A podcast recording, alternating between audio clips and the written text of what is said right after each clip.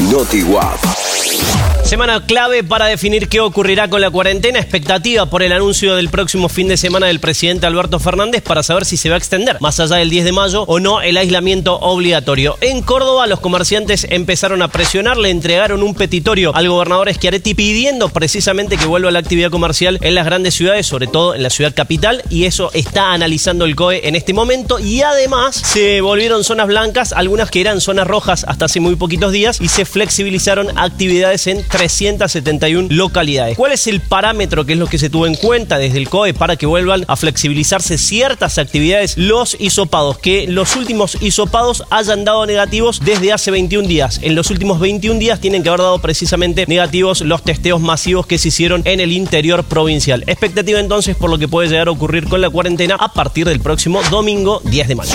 Búscanos en redes como NotiWap o ingresa a notiwap.com.ar y solicita gratis el contenido que quieras.